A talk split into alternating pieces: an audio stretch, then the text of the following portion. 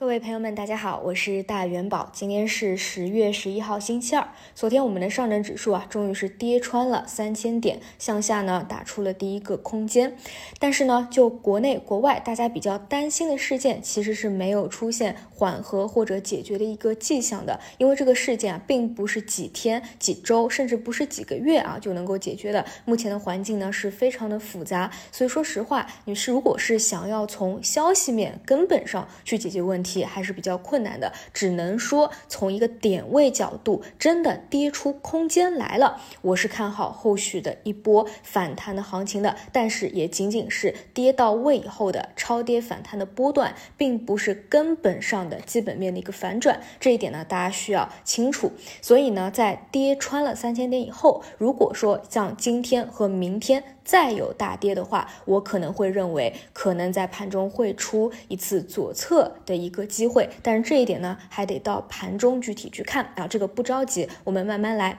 但如果呢，像今天还是一个修复。或者说，比如说是一个缩量的修复，那依旧啊，可能是没有太大的一个机会的，因为在当下的环境当中，没有放出足够的量能来，整个反弹的空间也是比较有限的啊，所以呢，这几种情况都可能先给大家做好一个交代啊，那。具体的就是走一步看一步。那昨天晚上呢，有一个消息啊，就是很多的公司是发布了自己的三季度的业绩啊。这一点呢，从国庆节回来啊，就陆续的有了。比如说像昨天的这个上机数控啊，发了 Q 三的业绩，其实还是比较不错的。但是呢，因为昨天是跌穿三千点嘛，整个市场环境不好，所以呢，也出现了明显的冲高回落。那像君达股份啊，TOPCON 它是有扩产公告的，昨天呢也是出现了一个比较明显的冲高回。回落啊，这是市场的一个因素。那在昨天晚上啊，是出了宁德时代的三季报。为什么大家会比较关心这一点？以及我觉得今天宁德的一个走势是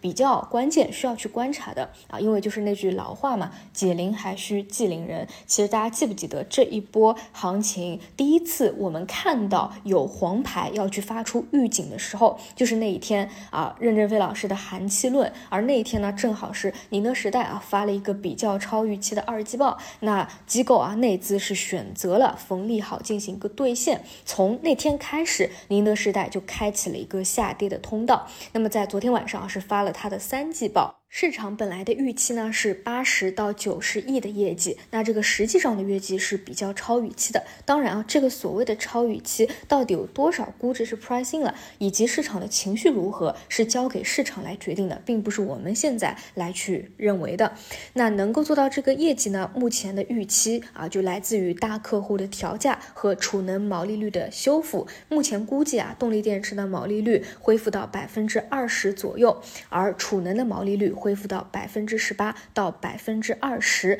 那我们可以看一下啊，在三季报比预期稍好的一个情况下，在跌的那么多啊，超跌的一个情况下，是否有企稳止跌的一个信号出现？这一点呢，可能会对于创业板指的止跌啊，起到比较大的一个作用，还是说又是出现一个比较经典的高开低走啊？这一点都是值得今天早盘进行一个观察的。那除此以外啊，像昨天表现的还比较硬挺的。石油、天然气、煤炭啊，这算是当下市场当中比较少的，还是比较抗跌逆势的。这个呢是跟国际环境有关啊，主要是俄乌的局势目前还面临着比较大的不确定性。那昨天呢还有一个方向出现大跌的，就是半导体这个方向啊。虽然说在昨天已经给大家讲过了，这个方向呢我们基本上都是弱化关注的啊，因为本身就是一个景气下行还没有得到一个反转的方向，而且之前呢只是事件的一个。个刺激并不是一个产业的推动。但昨天晚上看了一下，觉得还是有一些需要再去进行一个补充的。像美国呢，一直对我们啊进行半导体科技的卡脖子，那么我们呢也都是在积极的应对啊，进行一些国产的替代。那美国这边呢做的啊跟一八年还是有些不一样的。本来呢它是针对企业的一个打击，那现在呢可能啊更多的是倾向于已经涉及到人的本身了，或者说对于技术点的一个打击。昨天。开盘啊，半导体就是大跌的。那么早晨呢，市场上也是传着这个 Excel 的一个表格啊，去罗列梳理了昨天暴跌大跌的一些半导体公司，它高管的一个国籍啊，基本上列出来就是美国嘛。那其实就是把我们的这些公司的华人科学家都纳入到监管了。那这件事情本身到底会不会对短期和中长期产生影响？会不会去改变这个方向的逻辑呢？啊，我觉得这这一点才是真正值得去探讨的。其实大家一定要知道，在短期来说，它确实是有可能产生影响的。昨天晚上我还看到一个流传的图啊，讲的就是像什么长江存储的 Lam Research 人呢都要走了啊，十二号另外一个部门的人也要撤了啊，还有一个人说啊，不只是长江存储，还有像华丽啊、合肥长兴啊。等等啊，都是要有撤出的。那这一点呢，只是一个网传的图。那我呢就去问了啊，华为的朋友啊，因为稍微还是比较相关的嘛。他说啊，最近是有这样的一个事情在啊，只是对于具体到达什么样一个程度，还不是特别的清楚。那短期来说，它其实是会影响到业绩的。比如说像刚才讲的这个长江存储啊，如果说它的这种扩产是受到卡脖子的影响的话，那对于一些相关的相应的设备厂的公司，它的业绩和利润也都是会产生影响的。这就是为什么昨天啊，不仅是啊，像啊高管国际是美国的这些对应着半导体的公司产生了影响，很多做设备的啊都是集体出现了一个大跌。所以呢，就是从短期来说啊，本来我们这边就是弱化关注的，就是不要特别急着去抄底啊。毕竟，无论是从基本面的一个不确定性也好，还是技术层面的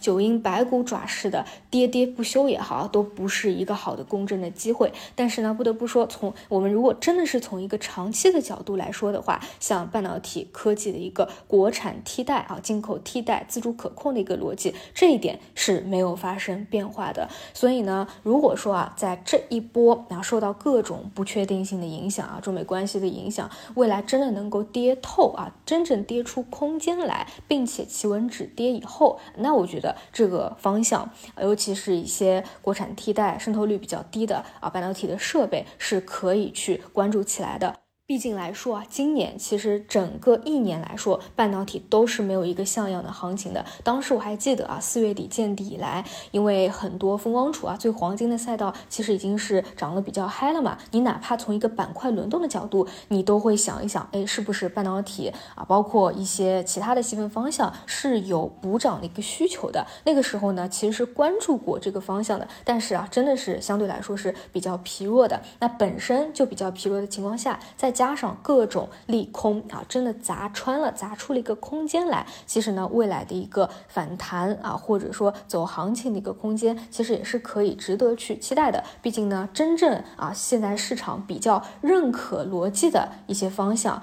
像储能、互储啊，包括光伏、风电的很多优质的个股。实际上啊，这一波回调的幅度真的是不多的啊，至少你去跟四月份的低点相比，可能还是已经是翻了一倍两倍，并没有经过一个深度的。调整啊，回到过去的一个起始点，所以呢，从空间角度啊，未来还是可以去看的，但是不着急啊，因为短期它是会影响业绩的。我们等这一轮业绩和情绪都杀完、都杀透，哎，那个时候再回过头来去关注这个方向，好吧？以上就是今天的所有内容，那我们就五评再见。